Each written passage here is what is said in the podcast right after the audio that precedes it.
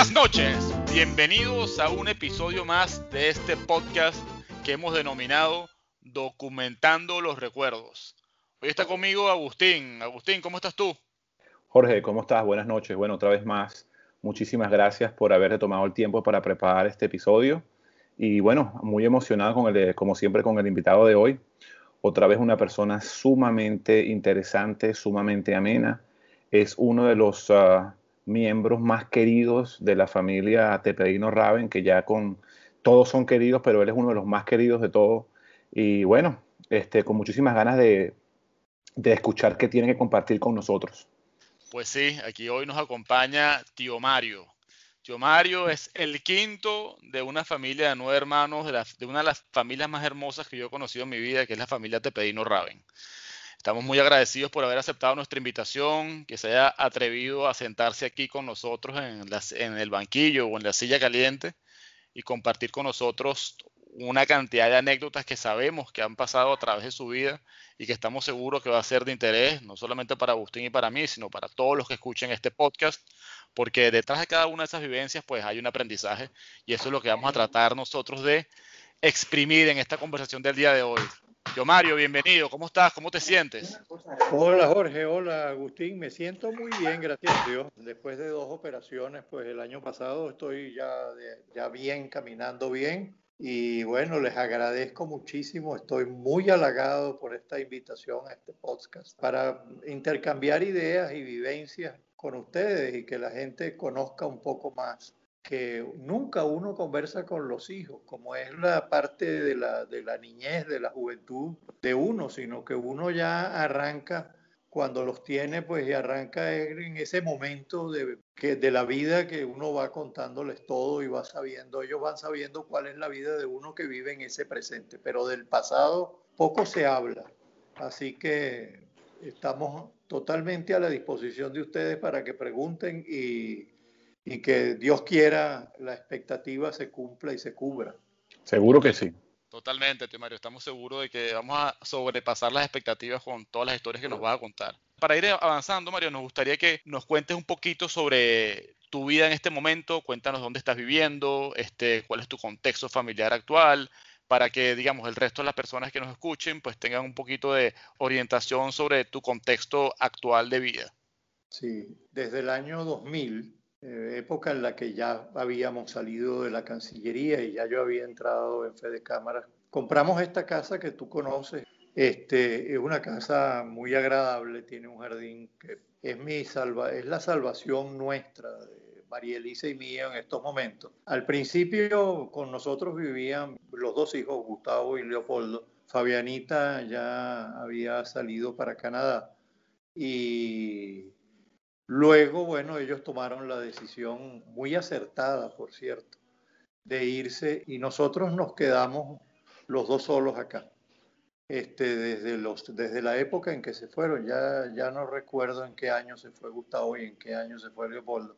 Gustavo se fue en el mismo año que me fui yo, en el año 2000, en diciembre, y Leopoldo se vino para acá en, en el verano del 2003 en el verano del 2003, y porque él estuvo trabajando aquí en varios restaurantes como chef. Y bueno, este, tomaron esa decisión que nos costó mucho adaptarnos y acostumbrarnos a estar, a estar sin ellos, pero en la lejanía la vemos que fue muy acertada, pero a la vez, a la vez nos hacen mucha falta los, los hijos y los nietos.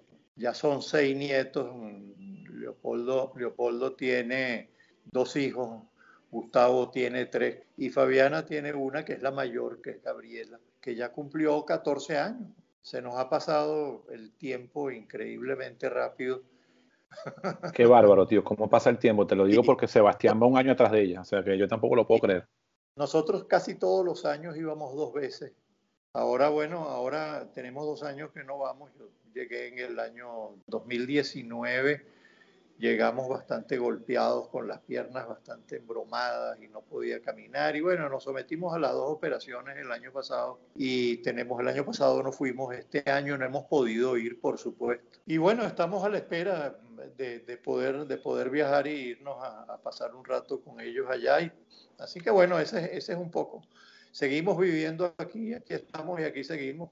Bueno, tío, ya que nos, nos diste un resumen de lo que están haciendo en este momento, vamos entonces a pasar a, repasar lo que fue tu vida.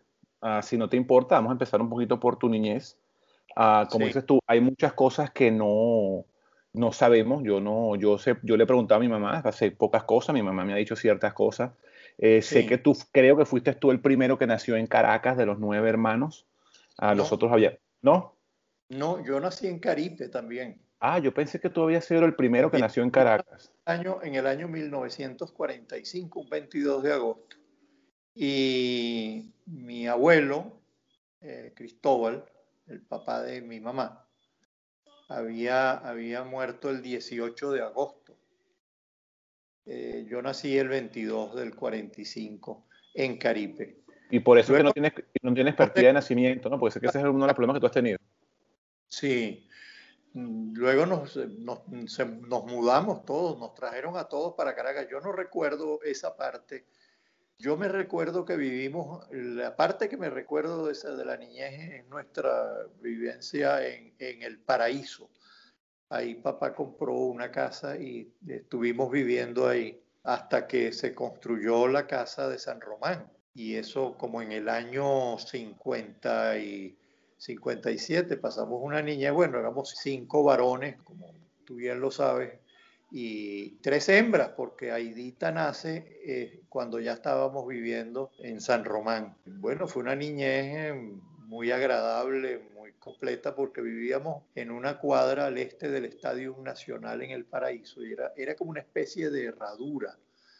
Y esa, esa no tenía un tránsito muy pesado, sino que el que iba para allá era porque vivía ahí. Podíamos estar en la calle, todos éramos amigos. Y bueno, era de verdad agradable. Y después nos mudamos para San Román. Y allí empezó otra vida. Tuvimos un... Papá pudo construir y mamá pues una, una casa bastante grande donde todos estábamos mucho más cómodos definitivamente. Ahí nace Aidita, Tío, tío, y disculpa que te interrumpa, pero hay una cosa que me acabo de acordar, que siempre me decía mi mamá, y era que eh, cuando ustedes jugaban, tú siempre eras el embajador o el cura. Eso es verdad. Yo dije, yo dije que yo iba a ser o el o papa, o presidente de la república, o embajador. Así que bueno, una, una la pegué. mi abuelita, la mamá de mi mamá, que yo era, era adoración conmigo y yo con ella y, me dijo que no me fuera, que no me metiera cura, que no me metiera esto y total que pues decidimos no, no, no, no, no irnos y bueno, y seguimos, seguimos la vida como era. Pues, Menos mal que no lo hiciste, tío. ¿Ah?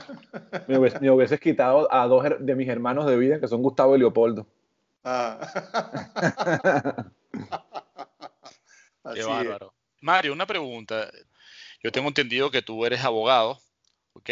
Y me gustaría si nos puedes contar un poco sobre tu vida universitaria y sobre todo, si nos puedes contar en qué momento realmente, más allá de que, quizás es algo que tú tenías desde niño, como comentaste, pero en qué momento tomaste una decisión seria por irte por la carrera de la diplomacia.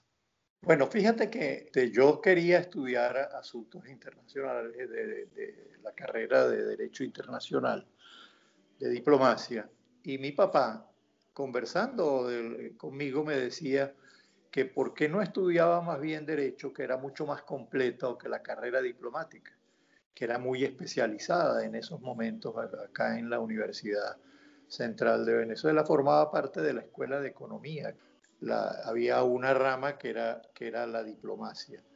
Y de verdad que bueno, tomamos la decisión y yo dije, me parece, me parece correctísimo que de verdad puedo estudiar derecho y eh, dedicarme después a la parte con unos conocimientos mucho más amplios a la parte internacional.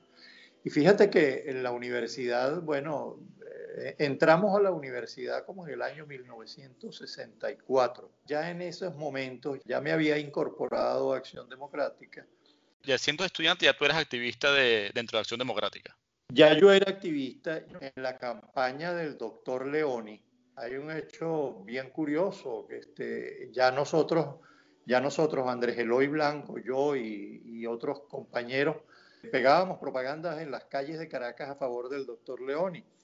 Y nos tocó eh, a mí, Andrés Eloy, el hijo de Andrés Eloy Blanco, mi compadre, una de las urbanizaciones que nos tocaba para, poner propaganda del doctor Leoni era Los Palos Grandes. Y efectivamente el doctor Leoni vivía en Los Palos Grandes con su esposa Menca. Y nosotros pegando la propaganda en las calles pasamos por enfrente del Puetpa, que era la casa del doctor Leoni, y el doctor Leoni y Menca nos invitaron a pasar. Y pasamos un rato con ellos conversando, dos muchachos. Y hay un hecho bien interesante que cuando viene Charles de Gaulle a Venezuela, este, yo recibo una invitación, yo era un muchachito, recibo una invitación para ir a la Casa Amarilla, a la recepción que se le ofrece, que le ofrecía el presidente Leoni a el presidente francés, a Charles de Gaulle, y en ese momento era de frac.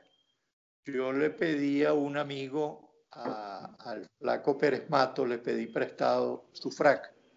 Me puse mi frac y me fui y atravesé a pie la Plaza Bolívar. Este, me dejó un taxi cerca, hasta donde se podía pasar por la seguridad, y me fui a pie atravesando la Plaza Bolívar y entré a la Casa Amarilla. Y eh, conocí eh, directamente cuando el doctor Leoni, el doctor Leoni me vio en la Casa Amarilla, me dice, Tepedino, ¿cómo estás? Bueno, y ahí me, ahí me, me entró un nerviosismo de esos de, de muchacho y no encontraba yo qué hacer porque había que saludar al presidente. Claro, me imagino. De Venezuela. Ah, era, era todo aquel protocolo. Bueno, y conocía, en esa oportunidad conocía de Gol. Y todo eso fue influyendo un poco ese contacto con, bueno, con, con, con personas de la, de la talla de Leoni o de, de Charles de Gaulle, un pres presidente que hoy día tiene hasta el nombre del aeropuerto de París, que lleva su nombre, o sea, imagínate la envergadura de, de semejante personaje.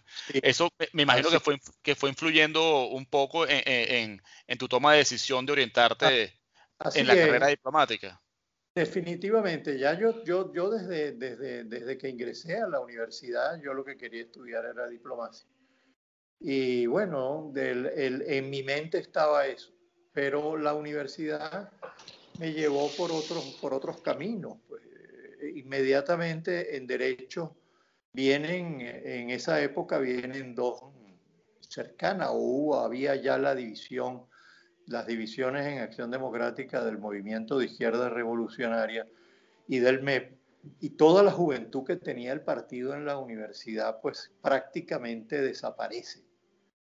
A mí me nombran, me nombran en Acción Democrática responsable universitario y conjuntamente con Andrés Eloy Blanco, con Reinaldo Gadea, con otros compañeros, formamos una, una fracción bien trabajadora y el presidente Pérez, que era el secretario general del partido en esa oportunidad, en, esa, en ese momento, me dice, si usted rescata la universidad y saca mil votos, yo le hago un reconocimiento en mi casa en Prados del Este, en Sotaimar.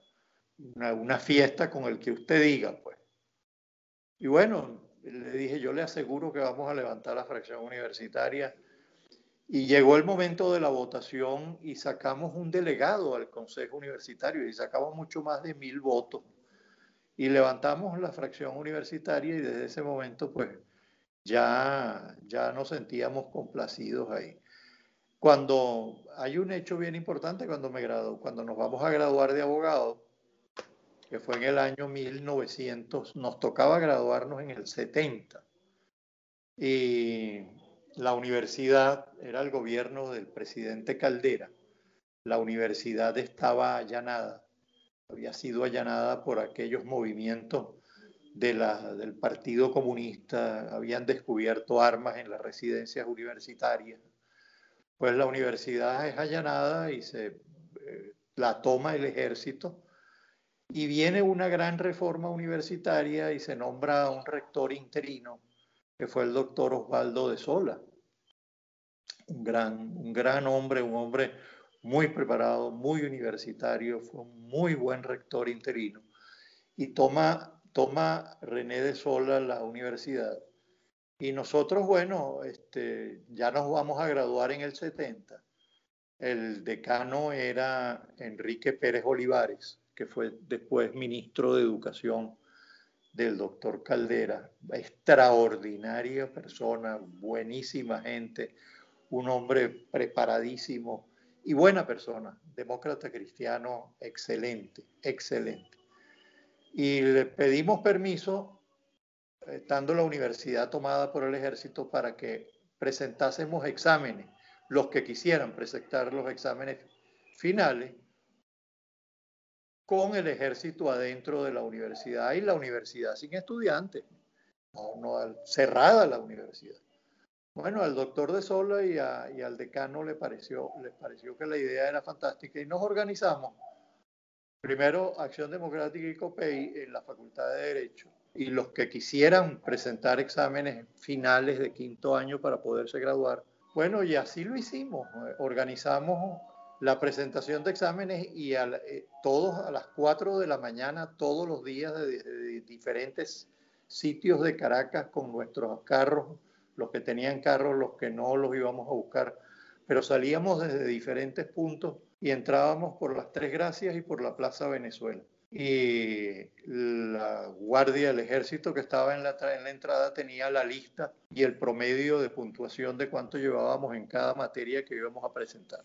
Y así entramos y presentamos los exámenes y, y nos pudimos graduar por secretaría. Y mm, esa fue la forma que logramos este, hacer y los del Partido Comunista y los del Movimiento de Izquierda Revolucionaria y los MEPistas y y los de la extrema izquierda lo que nos decían eran que, me, que a mí y a Pérez Osuna nos iban a colgar del reloj y nos iban a pintar de rojo, desnudos. Bueno, pudo papá y mamá ir a la graduación, pero inmediatamente salir volados de ahí porque no había ninguna seguridad de que esta gente pues no hiciese nada. Y, y no pasó nada, fíjate, y nos graduamos por secretaría y, todo el mundo quedó contento. Estas son las cosas que, perfectamente queríamos saber, porque yo no tenía ni idea de nada de esto. Sí, sí. De nada de esto, ni tampoco. Yo sabía que tú eras este, activamente, eras políticamente activo y parte de Acción Democrática, pero nunca supe a qué detalle, ni tampoco que desde tan temprano. Y, bueno, todo lo que nos estás contando es sumamente interesante. Ya yo en esa época era, aparte de responsable universitario, era, era miembro del Comité Juvenil Nacional del partido, del Buró Juvenil Nacional. Ya yo estaba a escala nacional. Hasta, hasta que cumplí la edad, pues ya que no, no podía seguir siendo joven, no podía seguir formando parte del Comité Juvenil Nacional. Bueno, ya, ya había entrado ya yo a la consultoría jurídica de la Universidad Central de Venezuela. Como graduado. Eh, en, como abogado. En ese momento de la reforma universitaria se tomó una decisión de nombrar un, equipo de tres personas eh, como consultores jurídicos, pero uno de ellos era el máximo, el jefe, que era Alfredo Ducharne. Estaba Pedro Niquen y estaba otra persona que ahorita no recuerdo, pero Pedro Niquen, que fue presidente de la, de, la, de la Corte Interamericana de Derechos Humanos Tú sabes que el hijo de él jugó fútbol conmigo, ¿no? El hijo de Pedro ah, Bueno, extraordinaria persona. Y yo formaba parte del equipo de abogados que Alfredo, Alfredo, yo conocía a Alfredo mucho del partido del Buró de Educación y era profesor en la Universidad Central, un, abogado extraordinariamente bueno y brillante y extraordinaria persona. Y Alfredo Ducharme llegó a ser magistrado, ¿no? magistrado de la Corte Suprema de Justicia, así es. Ahí trabajó Martín. Martín, sí, Martín trabajó, yo me acuerdo. Martín, Martincito trabajó con él ahí, con, con, Alfredo.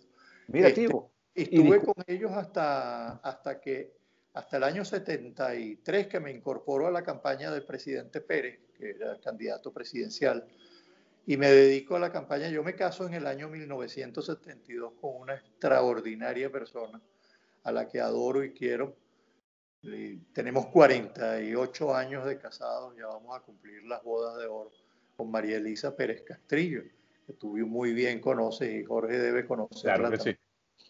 Jorge la conoce, sí. Sí, nos sí por supuesto, claro, que sí, claro. Estamos en el año 72. Yo en el año 73 eh, salgo de campaña con el presidente Pérez por muchas partes y, estuve eh, con eh, la parte que tenía la, la responsabilidad de organizar a los independientes en Venezuela la dirigía Reinaldo Leandro Mora, que era un hombre extraordinariamente bueno. Y Reinaldo, pues me, nos llama, me llama a mí para que esté con el equipo de él. Y a eso nos, nos, dedicamos durante toda la campaña del presidente Pérez. Cuando gana el presidente Pérez, a mí, eh, el, doctor David Morales Bello, me, llama y me dice, te, vamos a designar consultor jurídico de la Oficina Central de Información. Quien había sido nombrado había sido Alberto Federico Rabel. Alberto era mi hermano, mi, amigo de muchos años antes. De muchachos andábamos para arriba y para abajo juntos. Y bueno, este, pero ya yo me había comprometido con quien había sido designado ministro de Educación. Era otra persona extraordinaria, fantástico también y muy buena gente. Y uno de los hombres más, más grandes en educación que ha tenido Venezuela, que fue Luis Manuel Peñalver y fui secretario privado entonces de Luis Manuel Peñalver, de Peñalver y estuvimos en el, en el Ministerio de Educación hasta el año 1975, año, año y medio más o menos, que es cuando ya el presidente me dice que, que, que yo, pues, yo, yo tenía la vocación de la parte internacional y que bueno, que me iban a designar en, en Rusia. Eso te iba a preguntar, tío, te iba a preguntar en qué momento fue que tú saliste a tu primer puesto diplomático, porque tú eres lo que llaman, algo que, nos, algo que nos faltó decir en la, en la, introducción es que tú eres, un diplo, tú eres un embajador de carrera.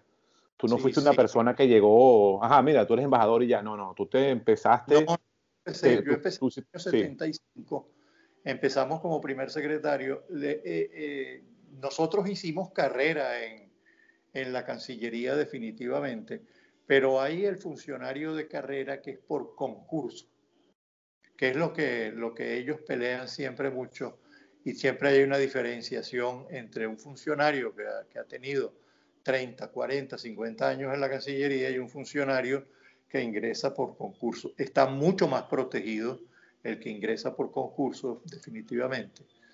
Eh, que el protegido en el sentido de que no estás sometido a los vaivenes políticos y no te pueden este, despedir así por así, pues.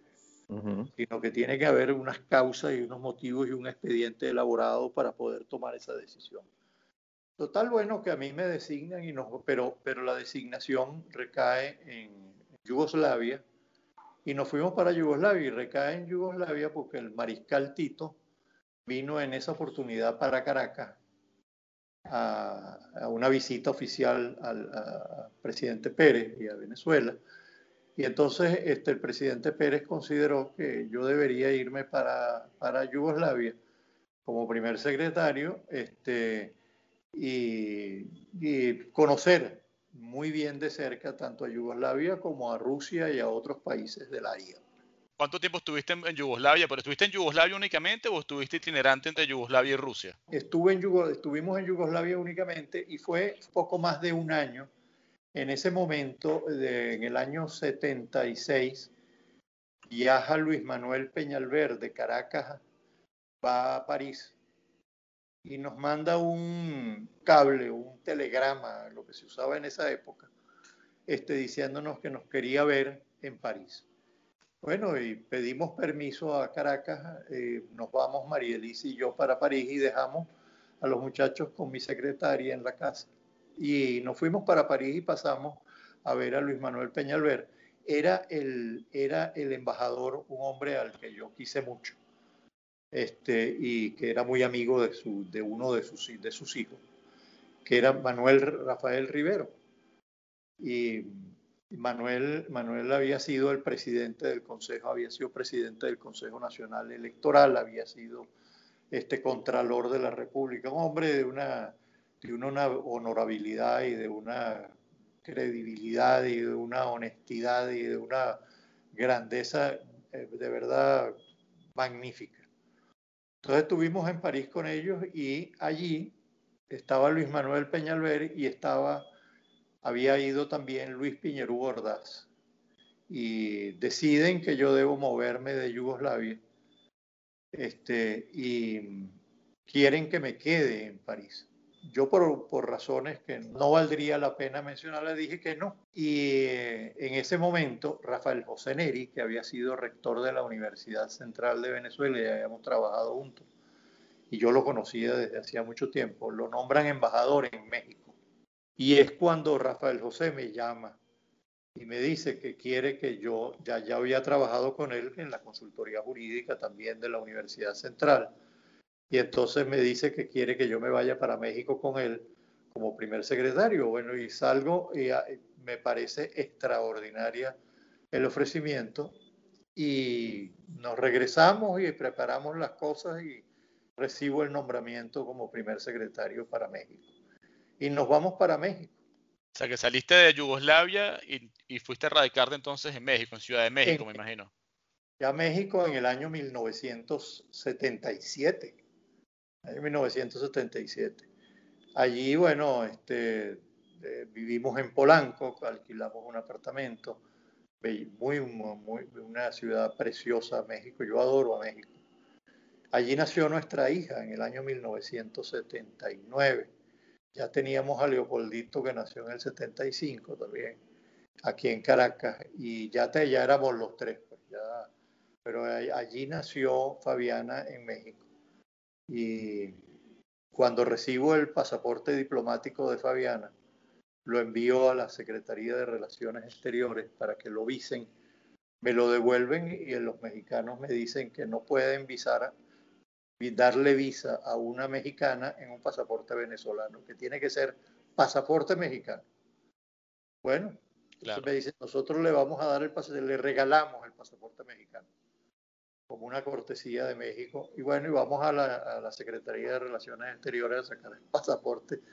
Bueno, y Fabiana no tenía sino el pasaporte mexicano para poder salir de México nada más y entrar a México con el pasaporte mexicano y no con el diplomático, pues no podía tener visa.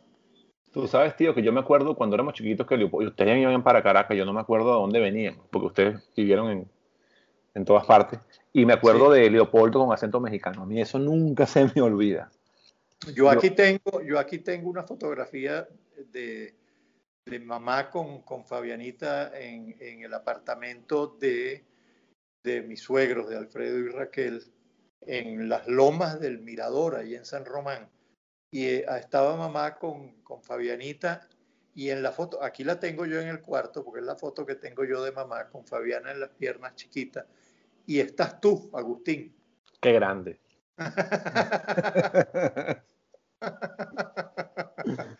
Así que este, ahí te tengo en el cuarto.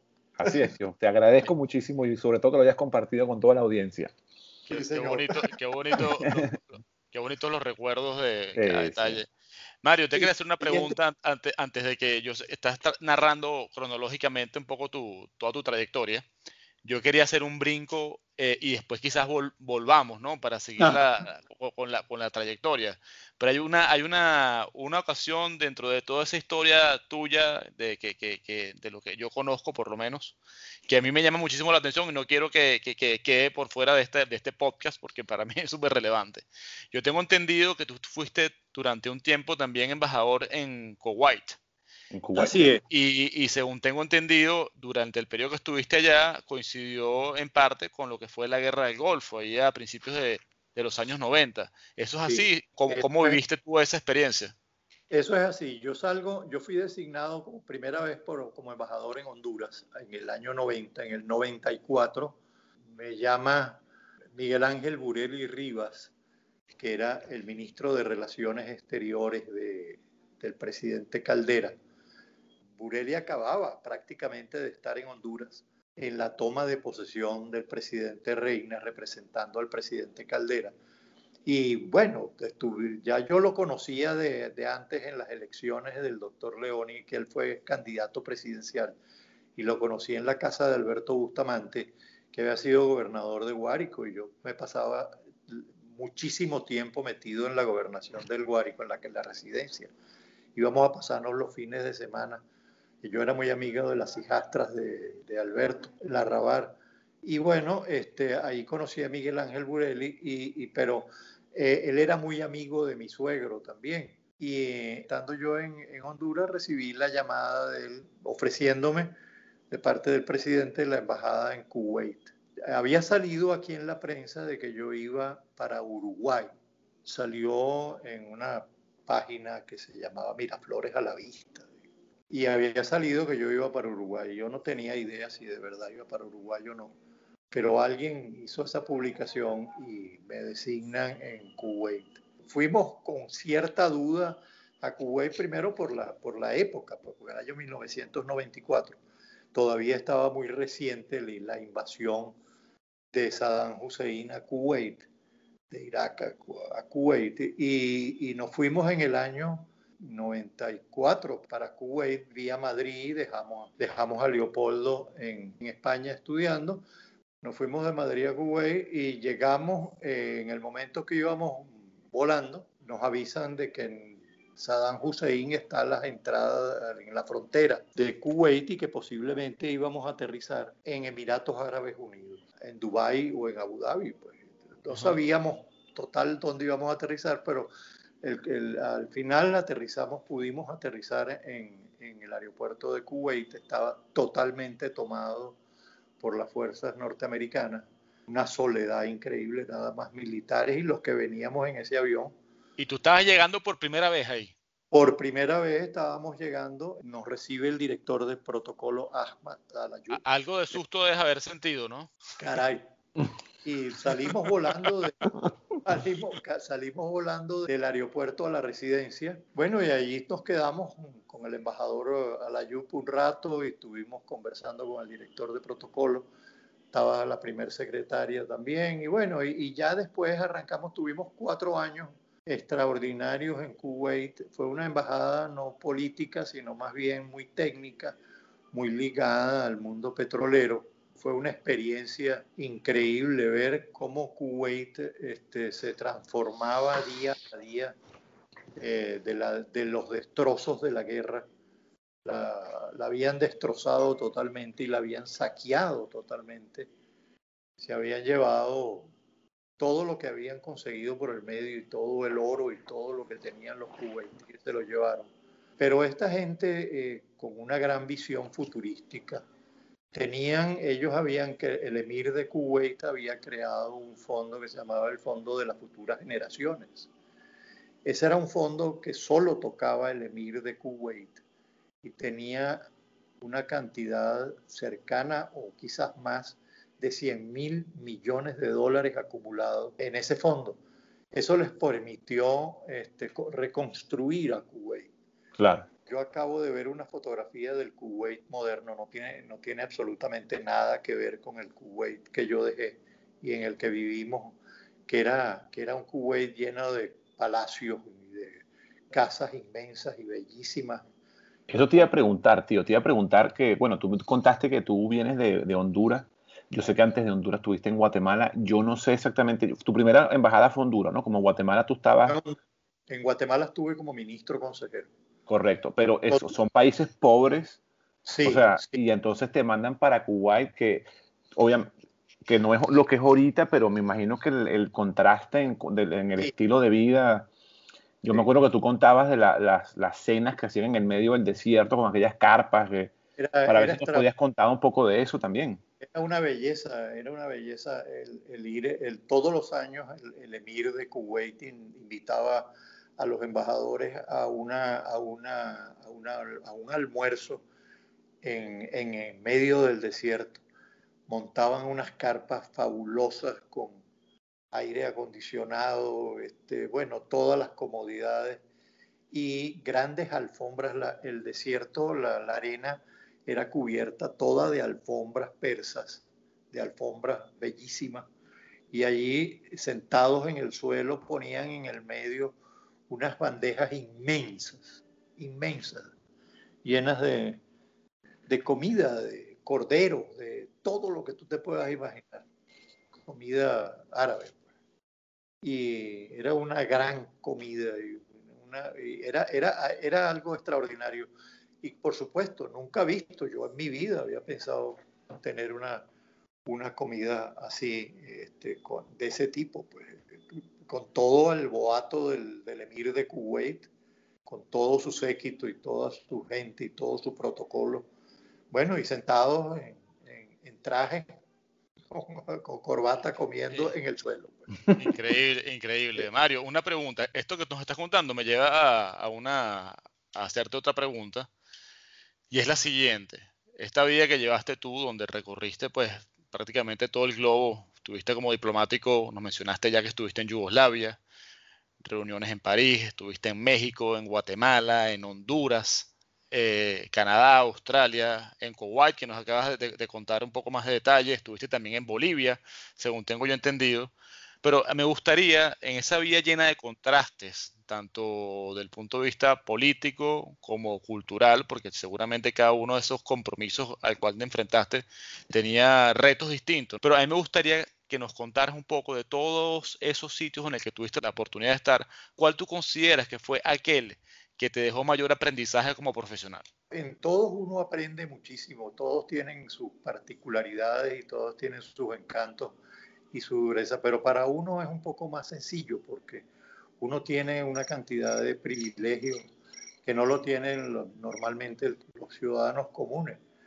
Tenemos privilegios como tener franquicias, poder importar cosas sin pagar impuestos, poder importar carros, traer comida del exterior, bebidas del exterior, incluido en Kuwait, que está prohibida la, venta de bebidas alcohólicas.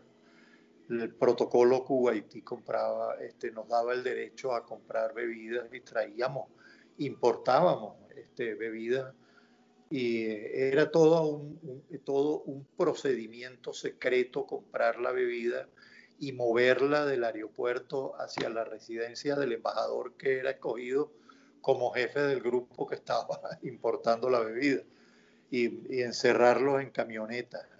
Pero cada país tiene, cada país tiene sus particularidades y su belleza. Nosotros yo creo que las pasamos este, muy bien en casi todas las partes. Donde más amigos y mejores amigos hicimos fue en Honduras. Eh, cuando el presidente Pérez me designa en Honduras, este, le comunica al presidente Callejas, que era un hombre extraordinario y ya murió, que en paz descanse. Le dice al presidente Callejas que él va a designar a un amigo como embajador en Honduras, a un amigo de él. Bueno, cuando yo voy a presentar credenciales, el presidente Calleja me dice a mí, el presidente Pérez me lo ha presentado a usted como un amigo y yo quiero que usted sea mi amigo, que usted venga a esta casa las veces que usted quiera y, entre como usted quiera. Bueno, dicho y hecho, yo me agarré de esas palabras con el presidente Calleja y yo era uno más de su equipo, prácticamente.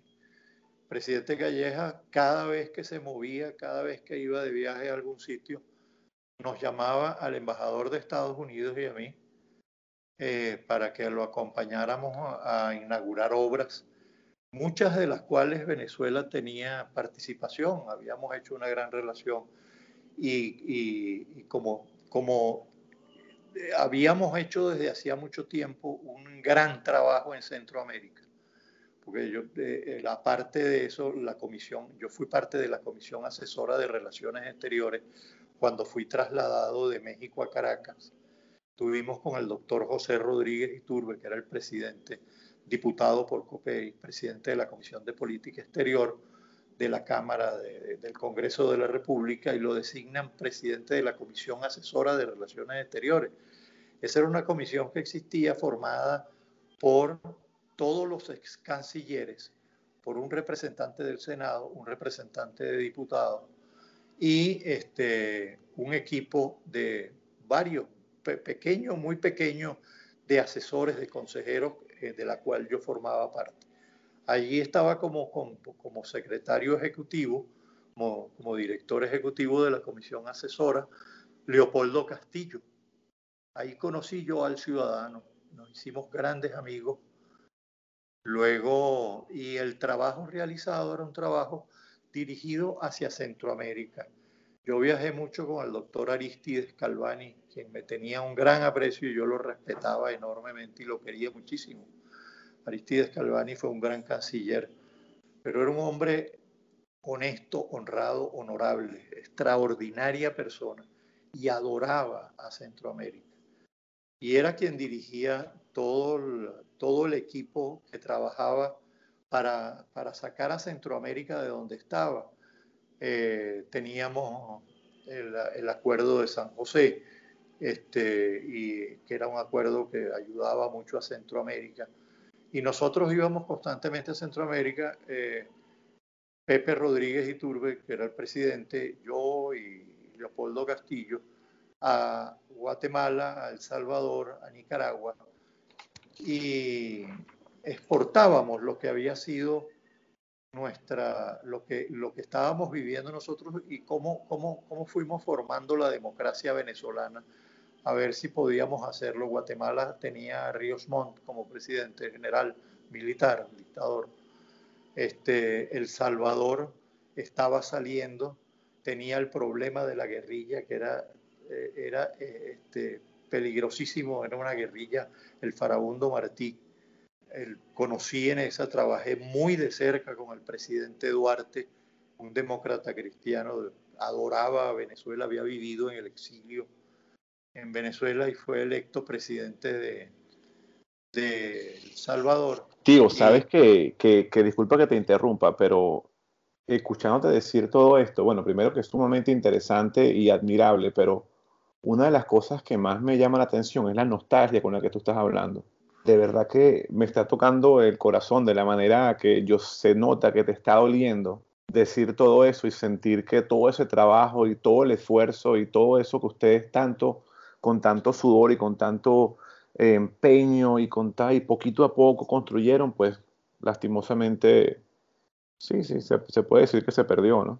Sí, sí, definitivamente. Ese fue un trabajo de hormiguita que hicieron el doctor Calvani, que hizo la Comisión Asesora de Relaciones Exteriores, todos los ex cancilleres, Pepe Rodríguez Iturbe, que es un hombre extraordinario.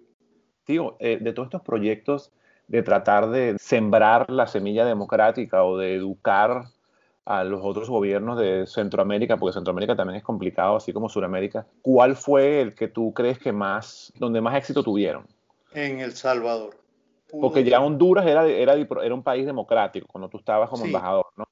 Y Honduras, Honduras sí, sí, Honduras ya venía de varias elecciones cuando yo fui de, cuando yo fui de embajador ya y, y entre el Partido Nacional y el Partido Liberal que todavía son los que gobiernan de, que cada momento, en cada periodo, dos periodos o un periodo gobiernan los liberales. Ahorita el Partido Nacional tiene ya dos periodos seguidos. Pues después de la, de, de la salida de, de, Celaya, ¿no? Sí, después de la salida de Celaya, así es. Y es que yo escucho hablar a Leopoldo y Leopoldo habla maravillas de Honduras. Tú ves que Leopoldo Honduras lo marcó porque él, de los sitios donde él habla que tuvo más amigos, que más disfrutó, no sé si fue por la edad que estuvo él en sí. esa época, pero él habla maravillas de Honduras y tú fuiste muy amigo con el presidente de Honduras en muy, tu estadía allá, ¿no? Y así como el del embajador de los Estados Unidos, que también me parece que sí. después fue, también tuvo un puesto importante en la, en la Cancillería aquí o en el ministro de Relaciones les Exteriores. Digo, les digo que cuando el presidente Callejas me dijo lo que el presidente Pérez le había dicho y lo que él me decía, que yo iba a ser su amigo, en verdad fuimos grandes amigos. Y, y yo entraba al Palacio Presidencial como que si fuera un miembro del...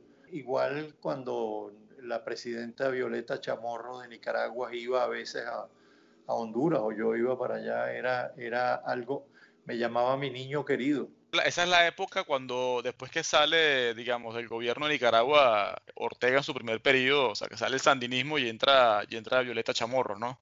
Así es, y el presidente Pérez había hecho un trabajo extraordinario en todo Centroamérica, parte fundamental de la salida de, de los Ortega y la entrada de Violeta Chamorro como presidenta democrática de, Nicaragua. Una vez hace una visita a Honduras y en el almuerzo que da me sientan prácticamente en las mesas más cercanas a la presidenta que no, no me correspondía porque eran las mesas, vamos a decir, de los más antiguos de acuerdo al protocolo. Y a, a mí me sientan pues en esa mesa muy cerca de ella porque eso lo pidió, pues, y así el presidente del Callejas lo decidió. Y bueno, y lo digo sin que me quede nada por dentro, dos embajadores éramos los más importantes de, Honduras, que era el embajador de Estados Unidos, que se llamaba Crescencio, se llama Crescencio Arcos, que fuimos extraordinarios amigos y seguimos siendo muy amigos. Era un hombre de un conocimiento en Centroamérica inmenso conocía Centroamérica como la palma de su mano. Y yo, que bueno, habíamos estado en, en, Centroamérica muchas veces en todos los países, desde Costa Rica hasta, hasta Guatemala, Honduras, Nicaragua, etcétera. Y bueno, éramos los dos, vamos a decir, favoritos del presidente de la República de Honduras. Pues. Ahí pierde el partido y gana, gana, pierde el Partido Nacional y gana la presidencia del Partido Liberal y, y asume el presidente Reina. Es ya prácticamente cuando nosotros vamos, nos toca un año y algo el presidente Reina y después salimos para Kuwait. Tío, y para cambiar un poquito el, el, tema, y veo que toda tu vida fue como una cosa te fue llevando a la otra y después una cosa te fue llevando a la otra y así fuiste, ¿no? Agustín, y rodeado toda la vida de, de, de personas súper influyentes e intelectuales de, influencia sí, más allá fue, de las fronteras fue, de Venezuela. Es verdad. Pero te iba a preguntar, en la vida de todos, bueno, siempre hay algo, un, un evento o varios, ¿no? Que te cambia, que, que, te hace cambiar tu vida, que, te hace un, que es un punto de inflexión, que marca un, un antes y, y un después. Me ha costado un poco identificar ese punto en tu narración porque veo, como te digo, todo ha sido parte de un proceso desde chiquito, desde que tú jugabas a ser embajador hasta que fuiste embajador y bueno, y después te retiraste de la Cancillería como embajador. Y te quería preguntar eso, ¿hubo algo en tu vida, algún punto de inflexión, algo que te cambió o te marcó para siempre? Sí, uno fue cuando recibo el cifrado firmado por José Vicente Rangel que estoy despedido de la Cancillería.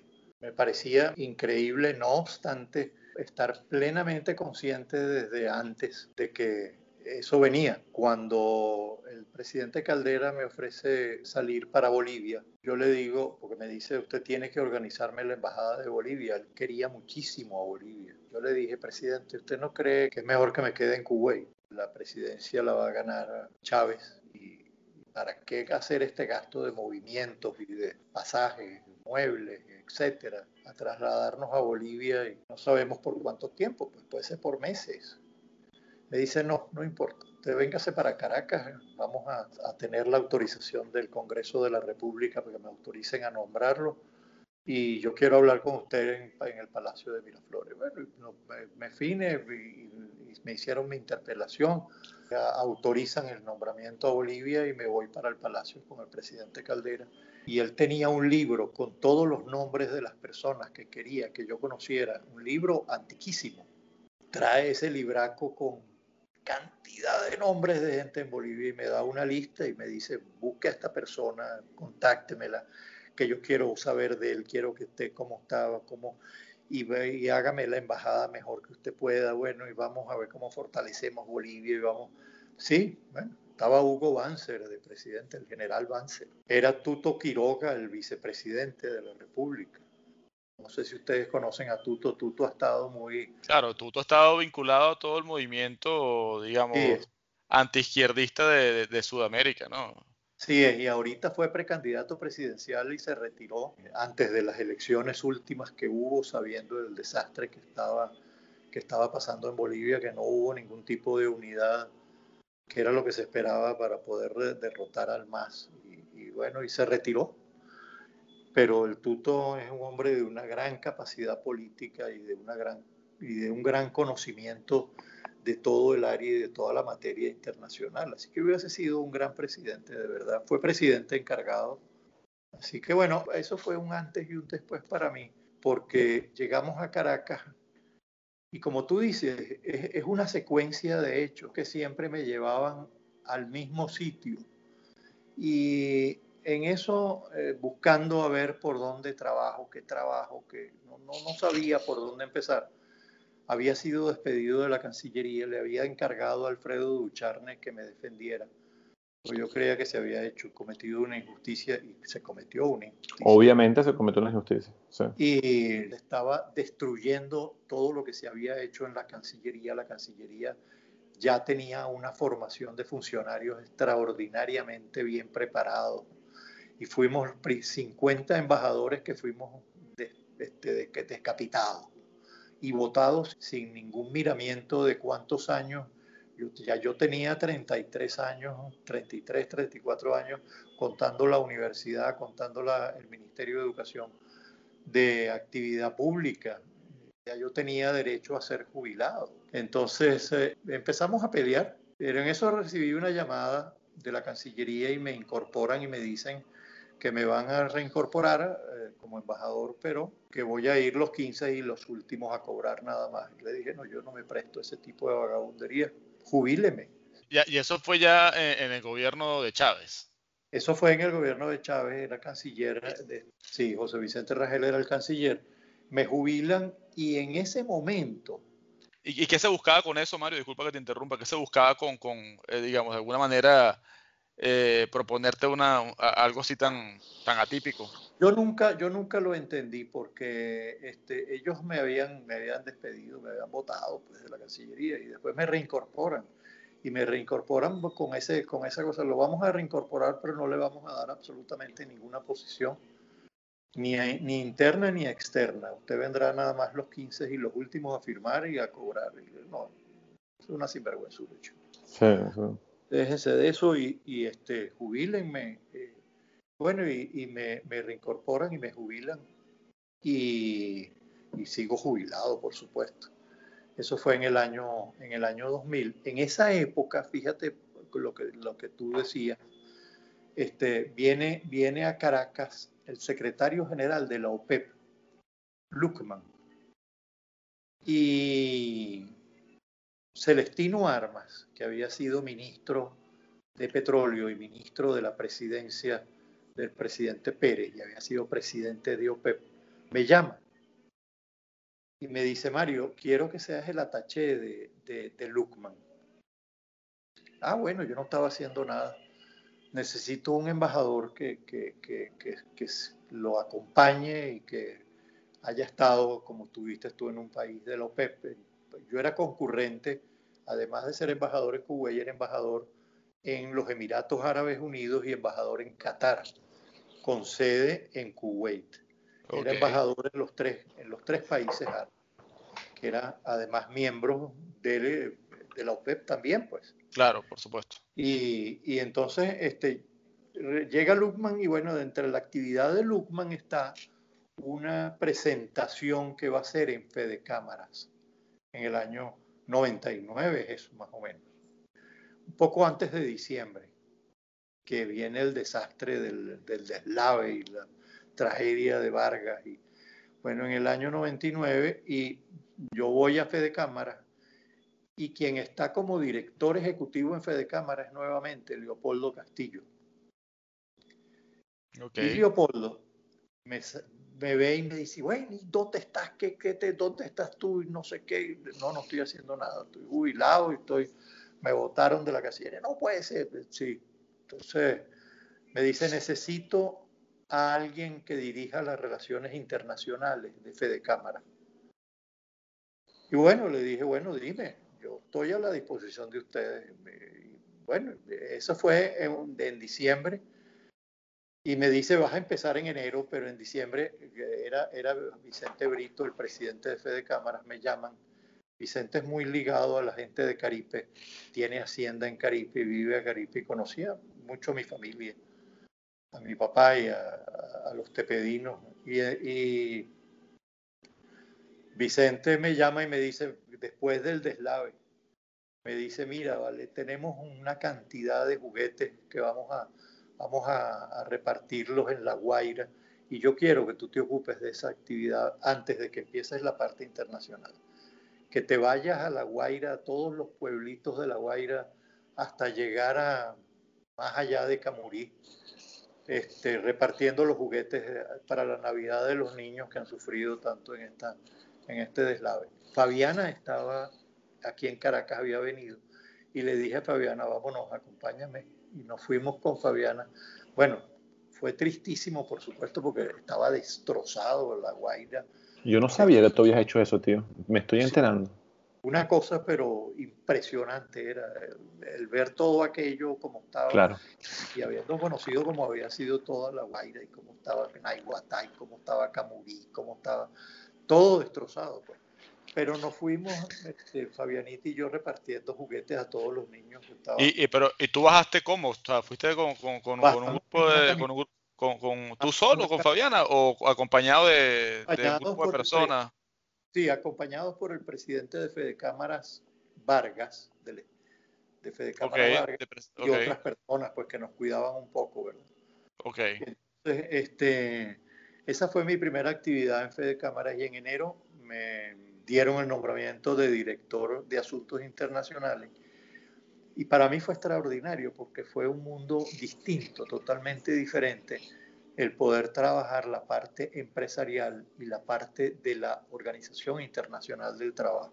Eh, oye, a mí me, todo en tu vida fue como una secuencia orgánica de eventos que fueron ocurriendo, ¿no? Y lo que cuentas de Fede Cámara pues una vez más aparece en un momento en Fede Cámara donde tú estabas, digamos, en una responsabilidad en tus manos en ese momento y existía una necesidad justamente que se adecuaba completamente a, tu perfil profesional y a, tu experiencia, ¿no?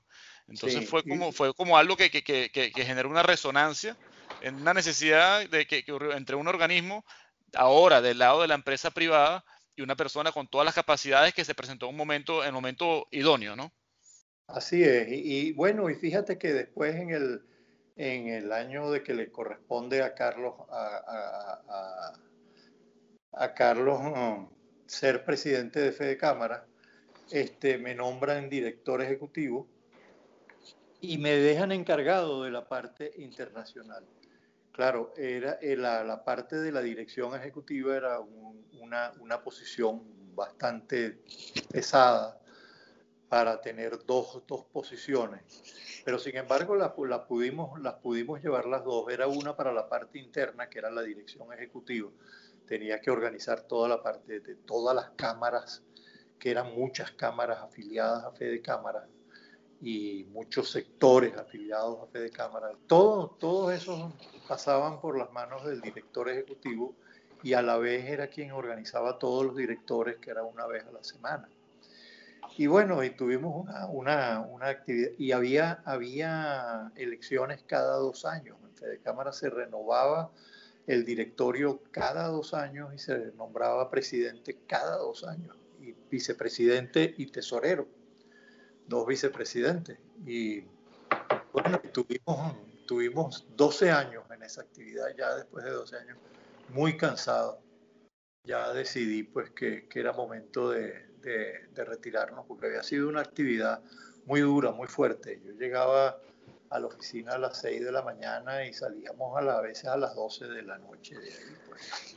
Qué bárbaro, tío. La verdad es que es impresionante todo esto que estás contando y da lástima eh, que, que, no tan, que la gente no, como que mucha gente no sabe tanto detalle y, y, es tanta la, la, información y tanto lo que tú puedes compartir que la, yo, me, yo te imagino a ti dando clase en una universidad o dando, charlas en, diferentes universidades en, el mundo entero, porque imagínate, una persona con tu experiencia en Sudamérica o en Centroamérica, ¿qué podría dar uh, lástima que más gente no te... Ojalá que esto lo escuche más gente, porque... Por eso no, no, fuimos, creo yo, porque yo siempre equivocadamente estuve esperanzado de que esto cambiara. Claro. Y bueno, este, no se nos ha dado y yo creo que ya, ya tenemos 21 años esperando y yo creo que ya es hora de ver qué se va a hacer. Pues. Mira, tío, y ya, mira, me acabo de dar cuenta, tenemos ya una hora, este, se pasó volando. Eh, déjame hacerte una, una, pregunta que siempre le hacemos a la gente. Bueno, si tú pudieras dar un consejo, usar este, este canal, este medio para dar un consejo a, a la gente joven o, o, o, a cualquiera en general, ¿qué consejo le darías? Si Mario Tepedino estuviera ahorita 20 años, ¿qué le dirías después de todo lo que tú sabes? La perseverancia perseverar, no dudar en lo que ustedes quieren hacer y perseverar en la idea que ustedes tienen, en no, si eso es lo que quieren, tratar de conseguirlo. Eso es muy importante, muy importante.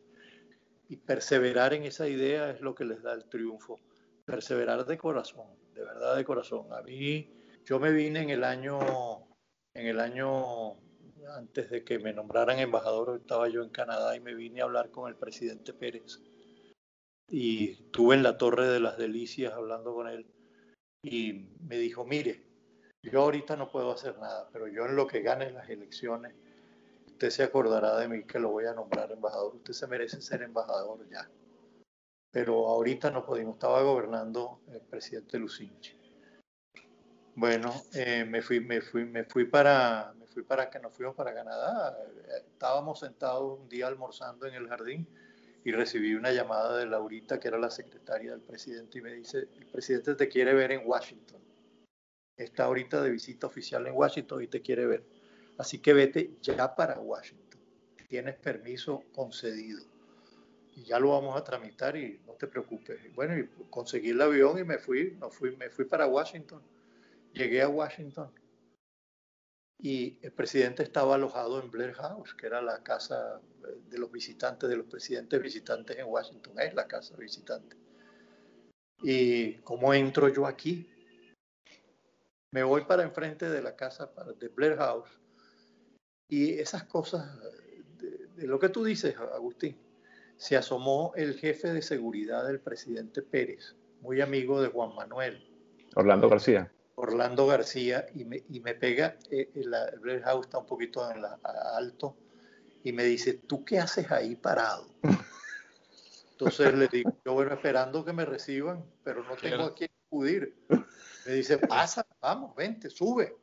Y entonces me dan franquicia abierta para, para, para entrar a Blair House, que es la casa donde vivía el presidente Pérez, eh, su visita oficial.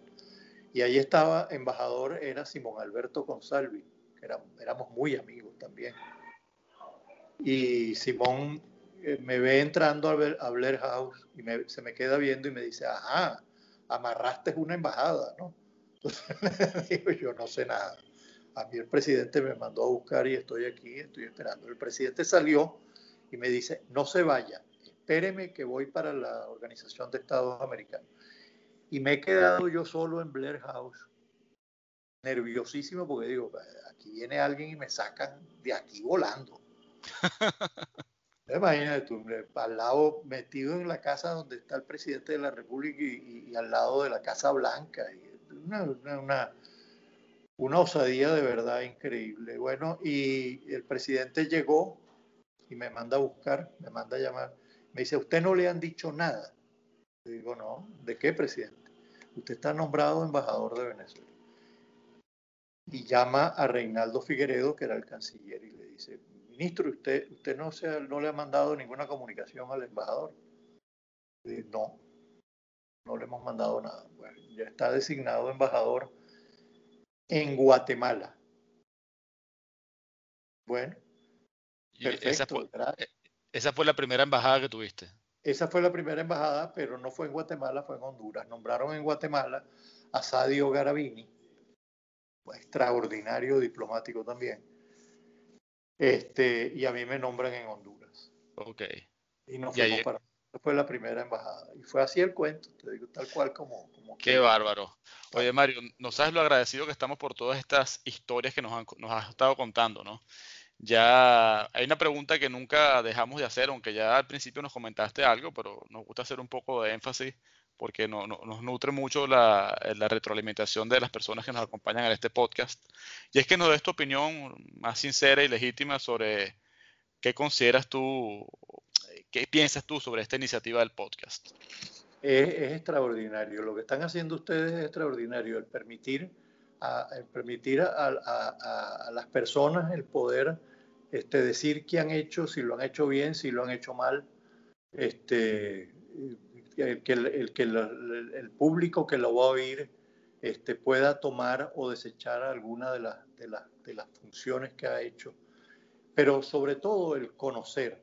Yo, para mí este, es, bien importante y ha sido extraordinario lo que ustedes están haciendo y lo que me ha permitido decir que les va a permitir a mis hijos conocerme mucho mejor. Esa parte de la juventud, de la niñez, de, del estudiar eh, toda la vida en un colegio como La Salle, donde ellos estudiaron y donde ustedes estudiaron también.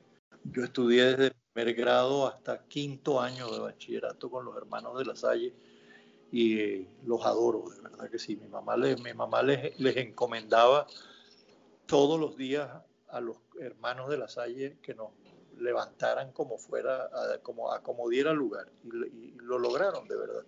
Mario, y, tú estudiaste en La Salle y también este, los tus demás hermanos, Antonio, Nelson, todos también estudiaron en La Salle. Nosotros entramos a Tienda Onda los cinco, los cinco varones, Iván, Nelson, Antonio, Godofredo y yo. Yo era el menor de los, los varones. El quinto alumno, el quinto hermano no pagaba, yo era gratis. Ah, imagínate. no cobraba. Iván y formaban parte de la banda de guerra de la Salle. Iván fue jefe de la banda, una banda extraordinariamente buena. Y los hermanos Tepedino, los cinco, en los festivales gimnásticos teníamos un puesto especial porque éramos cinco hermanos y hacíamos acrobacia, etcétera. Y los curas nos trataban, creo que mejor que a los demás. Yo estudié de primer, de primer año de bachillerato a quinto año en la colina. Ah, ah fíjate. ¿Sabes qué te lo pregunto? Porque a mí me causa mucha curiosidad que ahora estoy entendiendo algunas cosas que yo no entendía y ustedes sin darse cuenta influyeron mucho en dónde terminamos estudiando mi hermano y yo, porque es que yo, yo nunca había entendido cómo mi hermano y yo habíamos terminado estudiando en la Salle de la Colina, cuando mi papá, mi, papá es egresado de, del San Ignacio de Loyola, o sea, los archirrivales. Entonces resulta que ahora entiendo, claro, todos los tepedinos Raven son todos lasallistas, de ahí, pues, los hijos, los hijos de los tepedinos Raven, entiendo que Quique, Martín, que estuvo aquí con nosotros, también estudió en La Salle. Eso, llevó a, eso llevó a mi tío Johnny a que metieran en La Salle, pues, a Agustín y a John. y, por, y, por, y, por, consecuencia, pues, nos, metieron donde estaban nuestros primos mayores. Entonces, ustedes fueron los, los paladines de que yo y mi hermano termináramos estudiando. Eh, eh, eh, pero es que es cierto, ahora entiendo un poco, ahora todo me hace más sentido. Ahora hace más sentido, así es. Así es, y mamá era, mamá la, quería mucho en el colegio, mi papá también, papá ayudaba mucho a los hermanos de la Salle. Sí, sí. los ayudaba bastante. Esa iglesia que está en la, en la colina, esa se, el material casi todo se los dio papá, se los donó papá. De verdad, las, todas las piedras y todas las cosas. Las piedras, las cabillas, todo se lo daba. Y, esa, y esa iglesia es bonita, pues esa iglesia es bonita. Esa la diseñó, la diseñó Guinan, creo, si no estoy en... sí, eh, esa, esa, la diseñó Guinan, pero esa, esa iglesia es una... Una réplica. Sí, una, no sé si es réplica o está inspirada en una, una iglesia en Francia. Sí. Que, no, no recuerdo ahora el nombre. Yo creo que es una réplica, pero bueno, no estoy seguro. Pero yo, yo mira, no, es, eh, es, una capilla, aquí estoy buscando, la capilla de Ronchamp en Francia. Es la que fue hecha por, que esa capilla de, de Ronchamp fue hecha por uno de los arquitectos más famosos del mundo, que es Le Corbusier. Ahora, esa iglesia para mí es la, la capilla o iglesia más bonita de toda Venezuela. Es espectacular. Y no, no, por ser lasallista, yo creo que objetivamente me parece la iglesia más bonita de Venezuela. Y no es solamente la, el, lo bonita, sino lo bien diseñada, la acústica es perfecta, la iluminación. Esa iglesia está, es muy, muy, muy, está muy bien diseñada. Y los hermanos de la Salle iban mucho a mi casa. Sí. Iban mucho a la casa a comer y a, tomarse sus vinos. Y a, ellos, ellos eran buenos amigos de papá y mamá. Si mamá adoraba a los, a los hermanos de la Salle. Mira, ah. tío, ya, ya como te dije antes, ya tenemos aquí la hora pasada, se nos va a hacer prácticamente imposible. de, verdad quiero, felicitarlo por esta maravillosa. No, tío, imagínate. Gracias a ti por, por, primero, por todas las, por tus palabras de, y, bueno, y además te queríamos agradecer por haberte abierto a, a nosotros y haber compartido en tanto detalle y de una manera tan amena todo lo que compartiste con nosotros. Bueno, Mario, de nuevo te agradezco haber aceptado la invitación y no solamente eso, sino, como dice también Agustín, haber abierto pues la, la, puerta de tu vida y contarnos tantos detalles que sin duda a cada una de las personas que escuchen esto le va a dejar algún tipo de aprendizaje. Haber hablado, falta mucho todavía. y lo vamos a hacer, lo vamos a hacer. Tratamos de comprimir 50 años de actividad que, es bastante. No es fácil, no es fácil. Y ya, y ya antes de irnos, nosotros tenemos una, una medio, ya se, se ha hecho una costumbre de preguntarle a, los invitados que den un último mensaje de unos 30 segundos, que nos dejen como con un pensamiento, algo que tú quieras dejar flotando en la cabeza de los demás antes de Jorge despedir la noche. Bueno, tener siempre, luchen, trabajen, luchen por Venezuela, trabajen por su familia. Yo creo que ese, es el, el gran éxito del hombre, del profesional, el trabajar por su país, con los ojos cerrados, el poder el día de mañana decir que han puesto su grano de arena para construir un mejor país para sus hijos, para sus nietos, y pero, pero que ustedes tengan el norte y el, norte bien fijo y bien, bien claro, que sean perseverantes, como les digo, que no cejen, que no pierdan tiempo. bueno, bueno, Mario, muchas gracias por tu mensaje, una vez más. Era eh, bonito, reflexivo, y eso es justamente lo que estamos este, buscando. Y bueno, ya finalmente toca despedir. Así que espero que hayas disfrutado de, este, de, esta tertulia que tuvimos el día de hoy aquí. Espero que hagamos una segunda parte. Seguro que sí. Agustín, gracias de nuevo por hacer, hacer posible que se materialice esta, esta iniciativa. Agustín, cada, cada vez que nos reunimos, este, creo que tratamos de hacer las cosas un poquito mejor y, con un poco más de mística. Así que muchas gracias de nuevo. Gracias a ti, Jorge. Buenas noches. Gracias, le digo, por haberme invitado. Me halaga muchísimo el que me hayan invitado a estar con ustedes. Así que bueno, para que tengan una muy buena noche y un feliz fin de semana este fin de semana. Gracias a los dos y así despedimos un episodio más de este podcast que hemos denominado Documentando los Recuerdos. Buenas noches. Buenas noches.